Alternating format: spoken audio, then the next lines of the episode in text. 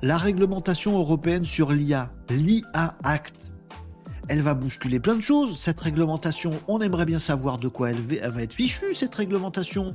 Oui, alors à quelle sauce vont être mangés euh, les euh, producteurs d'intelligence artificielle générative Et les droits d'auteur dans tout ça? Et est-ce qu'on aura le droit Est-ce que les IA vont avoir le droit de choper tous les contenus qui existent sans demander à personne, histoire de se nourrir et d'être meilleur Est-ce que euh, on va pouvoir les interdire? Est-ce que c'est pas bien? Est-ce que si on produit un truc avec l'IA, on en a la propriété intellectuelle? Est-ce qu'il y a plein de débats légaux, juridiques sur l'IA qui a un petit peu, euh, on va dire, euh, pris de court les systèmes juridiques et légaux avec plein de flou artistique sur la législation autour de tout, ça, notamment de la propriété intellectuelle et notamment sur tout ce qui est euh, qui a le droit de se servir des œuvres. Moi, personnellement, un humain, si je vais voir un Picasso au musée, je reviens à la maison, je dessine un petit peu comme ce que j'ai vu du Picasso au musée. J'ai le droit, j'ai pas volé le Picasso.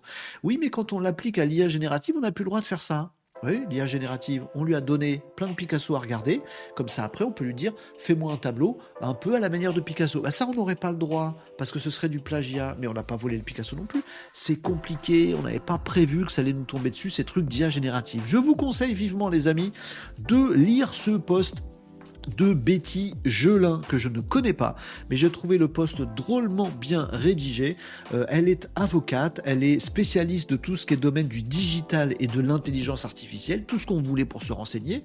Et elle nous pond un super petit poste, Betty Gelin, euh, leak de la dernière version de proposition de règlement européen sur l'IA ce lundi. Les nouvelles ne sont pas très bonnes pour les auteurs à l'ère de l'IA générative.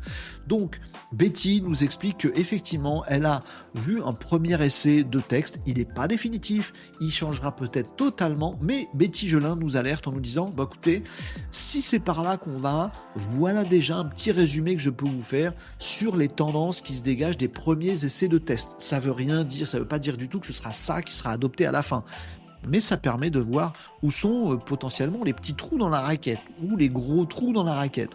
On vous irez voir ce post les amis pour vous en faire un petit résumé rapide sur le droit d'auteur. Il y a peu de changements par rapport à la dernière version du texte. L'info principale c'est que c'est la solution de l'opt-out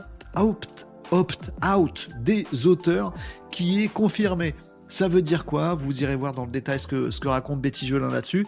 Ça veut dire qu'a priori, oui, les IA vont avoir le droit de choper tout ce qu'elles veulent sur le web sans vous demander votre avis. Oui, j'ai le droit d'aller voir Picasso au musée sans demander l'autorisation. Attends, est-ce que tu veux dessiner un Picasso après du coup? L'IA peut tout bouffer. Par contre, en même temps, les auteurs, les producteurs de contenu eux-mêmes pourront dire je stoppe, je ne veux pas que les gens accèdent. Écoute, mon Picasso à moi, je le mets chez moi, dans mon appart, et je ferme la porte, personne n'a le droit de le voir. Donc l'IA aurait le droit de voir tout ce qu'elle veut, mais les producteurs de contenu doivent avoir la capacité de pouvoir dire moi mon contenu, je veux pas que l'IA le voit.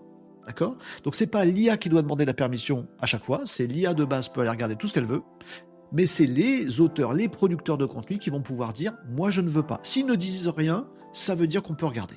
Voilà dans les grandes lignes, je vous la fais courte, mais vous irez voir dans le détail l'interprétation de l'avocate euh, Betty Gelin, qui est euh, beaucoup plus au courant de moi, qui va vous donner des textes un peu plus précis. Mais le principe, c'est vraiment celui-là. Ça crée euh, des petites choses un petit peu tendues, notamment qu'il va falloir que n'importe quel système de diffusion ou de production de contenu sur le web puisse permettre aux auteurs de dire je bloque les IA ou je bloque pas les IA. Si vous avez un site sous WordPress, il va falloir que quelque part vous ayez une petite option qui dit ce contenu-là, je veux pas que l'IA s'en serve parce que ça doit être votre droit, voyez?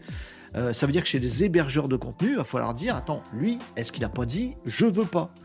Donc y, a, voilà, tous les acteurs du web vont devoir se, caler à cette modification qui est quand même très importante et très intéressante. Je ne sais pas si ce sera le texte définitif, c'est ce que nous dit Betty Gelin, mais ça risque d'être euh, dans cette voie-là, a priori, vu les premiers essais du texte de l'IA Act européen, euh, qui est en train d'être conçu.